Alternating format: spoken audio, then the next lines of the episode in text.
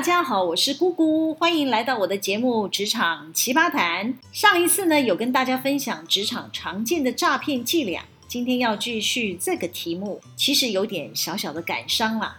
我不是故意要下这个耸动的标题来哗众取宠，也没有想搭时事的列车质疑谁谁谁的论文有问题，而是我对那些都念到顶大喽，拿到博士文凭的年轻人。脑袋里想的可不是一步一脚印去谋福国利民的事，反而是想着要如何善用自己得天独厚的高智商，可以轻松赚取大把大把的钞票。其实爱钱没有错，只是要取之有道，自然是心安理得。假如是靠偷拐蒙骗而得到的财富，即便是捧得满手满钵。也会是寝食难安，不知哪一天会被坑，被人看破欺诈的伎俩，一切的名与利都将随风而逝。我先声明哦，我今天没有要挞伐拥有博士学历的人，我只是不小心看到了几颗老鼠屎啦。好啦，糟蹋了他们顶大的头衔。况且在企业里，有些领导人对这些顶大博士们可是礼遇有加。有些企业主总认为会念到博士的人一定都是人中龙凤、出类拔萃，不论他们提出了什么构想或建议，应该都是经过深谋远虑，绝对不会差到哪里。所以，只要他们提出来的方案，大多会让企业主照单全收。呃，坦白讲，我之前也有这种迷思，直到我在职场与许多博士共事之后，我才体悟到，若想在自己的人生获得真正的成功，其实不是学历高低的问题，而是人品高低的问题。怎么说呢？假若拥有博士学历的人想要功成名就，他比一般普通人拥有丰富的学位与知识做后盾。倘若再加上他有良好的品格，他一定会比其他人更容易达到成功的顶峰。我之前做过一集领导人的品格，嗯，好像是第三十八集。新朋友倘若没听过的，可以去找来听听。里面举了好些例子，那些故事的主角都是拥有博士学历的领导人，真正事业功顶的都是品格高尚、无私奉献的人，往往会出问题、跌落神坛的。反而是道德有瑕疵、价值观有偏差的。我觉得我很需要再呼吁一次，我真的没有对博士不敬的意思哦。假如我们的听众有博士学历的，千万不要来留言区骂我哦。哈哈哈。对啦，我就是说啦哈，我不想辩解啦哈。好，继续我们的话题。我看过几个仗着自己是高智商的博士，干着欺瞒拐骗的勾当。让重用他们的老板完全没在设防，不是搞出一堆事难以收拾，就是踩到了法律的红线，有被雇主坚持提告，他本人自觉难逃法网，最后选择认罪协商，才让我们发现他背后筹划的惊天大秘。还有一个是雇主网开一面，只解除他经理人的身份，请他自动离职，但企业损失了十多亿。竟然没有向他催讨，啊，不就有股东们吞下了？不细查还好，这一查不得了，这位博士还是有案底来的。整件事几乎可以说是完美的五鬼搬运啦！啊，硬生生的放他走，啊，事情好像不太单纯哦。我怎么感觉我做完这一集可能会被要求封口？我又没有指名道姓，不要心里有鬼，自己自动对号入座喽。好，今天要分享的故事主人翁呢，就是台湾顶大毕业、拥有工程科学的博士学位。我先给他起个代号，叫做居博士。这个居博士呢，是一个智慧的犯罪者，他原来在 A 公司服替代役。他因为帮 B 公司测试样品的机会呢，认识了 B 公司的业务，让 B 公司得到许多 A 公司的订单。后来居博士跟他的主管闹不和，当年度的考绩得零分，居博士呢就请 B 公司的业务帮忙，想投靠到 B 公司来。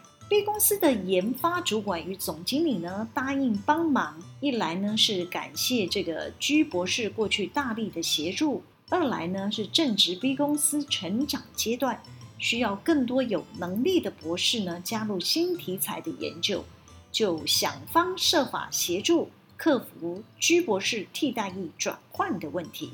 那居博士想跳到 B 公司服替代役，除了 A 公司要同意放人外，B 公司自己当年也要刚好是有用人的需求，而且也有向主管机关提出人力的申请。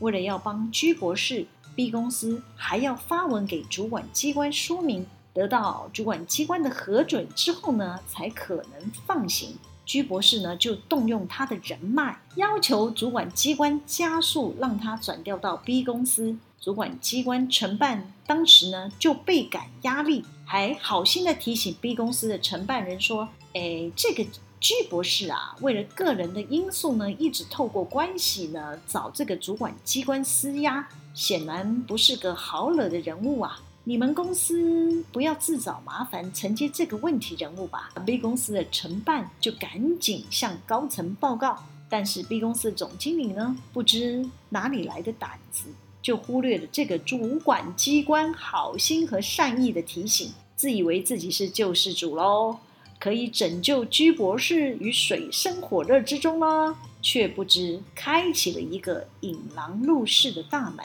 从此后患无穷，影响了 B 公司的产品在市场的占有率。之后呢，B 公司都很难再抢回该产品的市场。好，这位居博士到底是做了什么呢？这位居博士顺利到 B 公司任职后呢，又假借他之前在 A 公司的团队成员，还有一位下属 R 硕士。也遭受主管的打压，希望 B 公司的研发主管帮忙哈，再多收留也是顶大毕业的 R 硕士进来。那 B 公司的总经理跟研发主管完全不疑有他，张开双臂欢迎这位 R 硕士的加入。虽然 B 公司并没有将这两个人放进了主要产品的研发团队，而是给他们做新的题目，但居博士可没闲着呢，到处在 B 公司交朋友。而后，居博士只待在 B 公司不到半年的时间，就以替代疫情结束为由，假意称说要回老家教书，而提出了辞职。实际上呢，他并未回老家，也没有去教书，而是转而投靠另一家 C 公司担任特助的职务。这个 C 公司原本是 B 公司集团的供应商。早就嫉妒 B 公司集团转型成功，开发市场畅销产品，受到国内外的客户青睐，营收屡屡创新高，市场股价红红火火。C 公司就打算转型做与 B 公司相同的产品，想要加入 B 公司的竞争行列。因此，C 公司的老板很早就在接触相关的专业人士。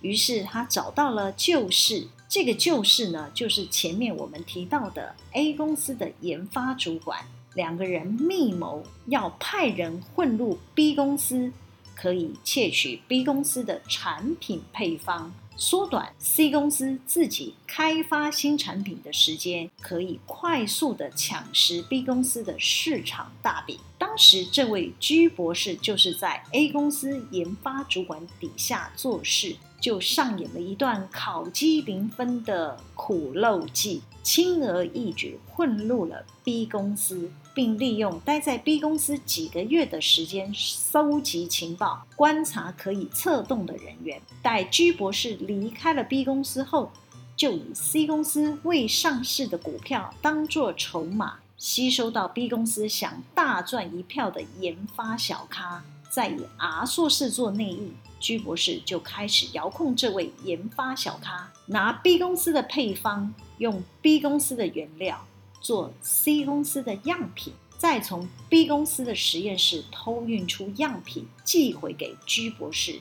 居博士可缩短时间，快速找出 B 公司配方的缺点，再进行改良。因此，C 公司开始推出自己的产品。同时送样给 B 公司的客户做测试，趁此打击 B 公司的市场独霸的地位。B 公司后来是怎么发现的呢？当然是这位研发小咖的行为异常，引起了同事的注意。研发小咖平常就不是个认真的人，后来却转性主动进实验室做实验。跟他一起实验室的同事呢，都惊讶他的变化。没多久呢，就从市场传回有个新的竞争对手 C 公司的产品效能竟然比自家的产品还要好。部分客户的订单开始流失，这位研发小咖暗自窃喜，就开始在 B 公司游说了一些同仁，干脆跳槽去 C 公司赚一波。还提到 C 公司呢会给股票等话题，引起了大家的侧目与不解。怎么有人甘冒大不讳，公开帮 C 公司挖角，策反叫大家跳槽？哎，怎么他自己不去呢？太多的疑问让大家联想到，这个研发小咖可能跟市场新冒出的竞争者有关系，只是苦无证据。后来 B 公司的同仁就开始特别留意研发小咖，发现他那么认真，做了那么多的实验，但他做的实验成果都没有提交报告，他的样品也没有依规定缴库。终于有一天，揪出他偷运样品出实验室的大事，B 公司就开始调监视器，抓到研发小咖违反了公司规定，怀疑背后应该与 C 公司有关，否则研发小咖怎么可能铤而走险要偷走这些实验样品呢？研发小咖被 B 公司抓到后，一开始不肯诚实招供，只说拿这些样品是要给一位特助研究，又说不出为了什么理由要给这位特助。后来 B 公司立即查出，这位研发小咖口中的特助，竟然是过往曾在 B 公司短暂任职过的居博士。B 公司就主动提告了居博士。检察官审理的过程浮出了更多的事证，对居博士相当的不利。他担心自己声誉影响了家庭与子女，未来很难在台湾立足，因此呢，主动认罪，转做污点证人，才供出 C 公司的老板与 A 公司的研发主管。这位研发主管离开了 A 公司，就加入了 C 公司担任研发长。与居博士共同指挥在 B 公司的内应，才让 B 公司引狼入室的故事完整的浮现。那位研发小咖与阿硕士在东窗事发后呢，都被开除，从此改名没换姓啦。他们生怕自己跟 B 公司的官司影响了自身的前程。唉，早知如此，何必当初要与匪类共舞呢？我们故事的主角居博士面对 B 公司的追杀、官司缠讼与高额的求偿金，也只能低头认错，从此低调做人。顶着博士的学历，自己不想努力，只想捡现成，费尽了心机布局，盗取别人的研究成果，把自己搞到身败名裂，值得吗？这个故事啊，可以提供给读中博士学历的企业主。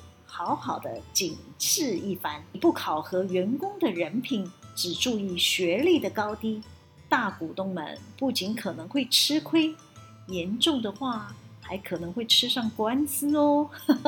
好啦，今天先跟大家聊到这里。喜欢我们今天的主题吗？可以帮我们留言、按赞、订阅、分享。每周日都有更新的内容会上传哦，要记得追踪我哦。谢谢大家的收听。我们下次再见喽，拜拜。